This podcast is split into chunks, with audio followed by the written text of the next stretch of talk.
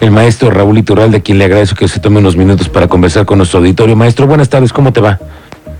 Bien, Miguel Ángel, muchas gracias. Con el gusto de saludarte a ti y a tu auditorio. Igualmente, finalmente el se tomó la decisión después de un estudio, una evaluación. Cuéntanos un poco de quiénes integraron este comité que han tenido la revisión de los libros de texto gratuito y cuánto tiempo les llevó, maestro. Bueno, pues este, en cuanto recibimos la instrucción del gobernador de que se hiciera un análisis de los libros de texto, pues nosotros invitamos a participar a varias gentes entre ellos al doctor Víctor Castaño Meneses, que fue director del Centro de Física Aplicada y Tecnología Avanzada de la UNAM en Querétaro y que ahora ocupa el cargo de coordinador de perspectiva y proyectos estratégicos. También se invitó a la Facultad de Psicología y Educación de la Universidad Autónoma de Querétaro. Ellos aún no nos entregan su posicionamiento y también participó el maestro Abel Blanco García, asesor académico de la Universidad Pedagógica, la doctora María de Lourdes Osaya Rubio, el doctor Genaro Vega Malagón y eh, un grupo de casi 30 profesores de UCEDEC, que son profesores muy bien calificados porque tienen maestrías, doctorados, han, han producido libros de texto. este Entonces, básicamente, em, los asesores externos nos, nos ayudaron a, a perfeccionar este, este dictamen. ¿Qué fue lo que se encontró? Bueno, pues que se encontró que los libros de texto tienen errores, pero que la participación del profesor puede puede corregirlos dado que los profesores tienen libertad para contextualizar los eh, la, la forma de abordar algún conocimiento por lo tanto, bueno, pues los libros de texto se pueden utilizar con la guía y depositando la confianza en los profesores.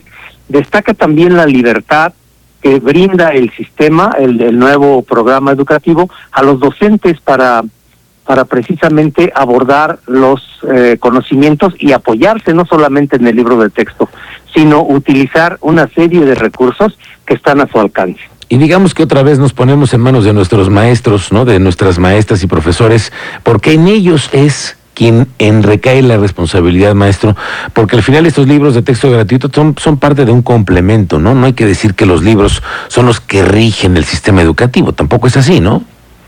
No, tampoco es así. Los maestros tienen mucho más recursos, tienen una formación profesional muy adecuada y ellos saben, este, las ediciones de los libros de texto en todas ellas ha habido errores, pero como te decía, la participación del profesor pues hace que esos errores se, puedan clarificar en el aula. También les diríamos a los padres de familia que, que se acerquen, que participen de la educación de sus hijos. finalmente la, la educación de los, las niñas, los niños y los jóvenes es una corresponsabilidad entre la escuela y la familia.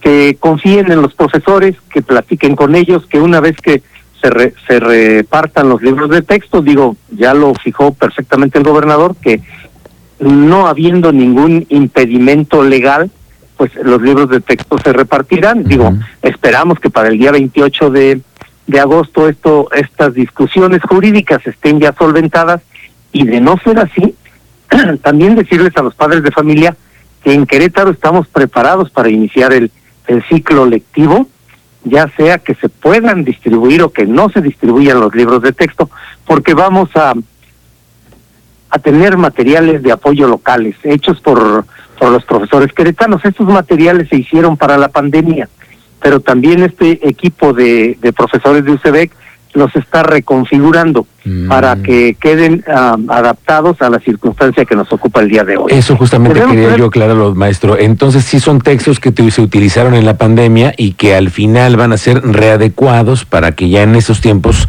formen parte de lo que es el complemento. Eh, ¿Cuántos libros son de este complementario que van a ofrecer ustedes al, a los estudiantes, maestro?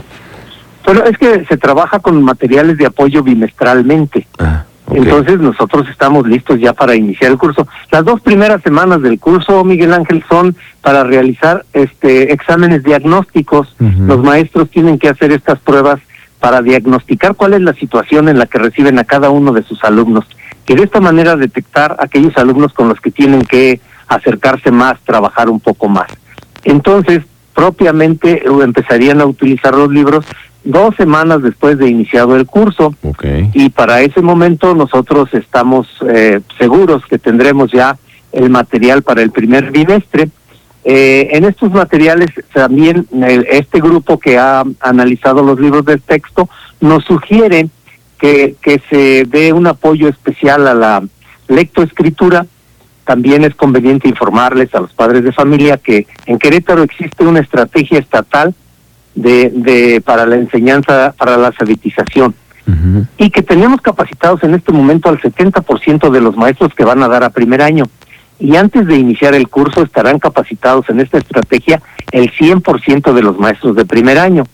Entonces, pues también es un motivo más para confiar eh, la educación de nuestros hijos en maestros con los que cuenta Querétaro, maestros y maestras bien preparados profesionalmente y bien capacitados, actualizados, porque han estado trabajando en los consejos técnicos escolares y a partir del próximo lunes estarán en la semana intensiva de capacitación previa al regreso a clase. Eso justamente, la siguiente semana es cuando los, los profesores ya se sientan a revisar todos estos textos y estos libros. A ver, una cosa, coordinador, estos libros de texto gratuito que sí se van a entregar entonces, ¿en qué porcentaje ya eh, tienen ustedes? Dependiendo, dependiendo de que se arreglen las, las, situaciones jurídicas, así lo indicó el gobernador. Pero en caso de que así fue a la Conalitec, ¿ya les entregó una parte de los libros que van a estar en bodegas justo para entrar a repartición? Así es, al día 10 de agosto nosotros habíamos recibido el 54% de los libros de texto que van a ser enviados a Querétaro, pero se nos ha ofrecido por parte de la Secretaría de Educación Pública que mm, se, para iniciar el curso tendremos el 70% de los libros de texto y que en las dos primeras semanas se completará el 100%. Ok, como casi siempre pasa, ¿no, maestro? No es que siempre la Conalitec entregue al 100% los, los libros antes del ciclo escolar, ¿no? Claro, son muchos millones de libros de texto los que reparten a nivel nacional. Tan solo a Querétaro le corresponden algo así como dos millones cuatrocientos mil volúmenes, cuatrocientos mil libros de texto, que bueno, afortunadamente ya un buen porcentaje está en bodegas y este y en, caso de que no haya ningún inconveniente jurídico, pues se, se empezarán a, a entregar a los niños una vez que inicie el curso. Maestro, en el tema de los apoyos educativos locales, de los que me habla usted, que fueron ya elaborados por maestros en el estado de Querétaro, ¿esos eh, en, qué los imprime el gobierno del estado, en las imprenta del gobierno? ¿Cuál es el procedimiento? El procedimiento es mandarlos imprimir a una, a una empresa de este giro, pero pues siguiendo todos los eh, procedimientos administrativos que nos marcan las leyes y con la supervisión, desde luego, de la Contraloría del Estado. Ok, entonces, ¿esos estarían también justo antes de, arrancar el ciclo escolar, los complementarios? Los materiales complementarios para el primer bimestre los tendríamos listos. Ah, ok, sí, claro, por, el primer bimestre.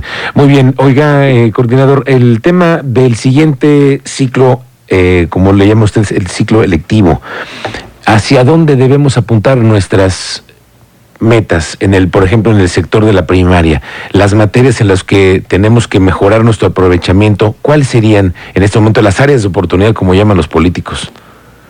Nos han observado que es precisamente lectoescritura, en donde ya hablé que hay una estrategia.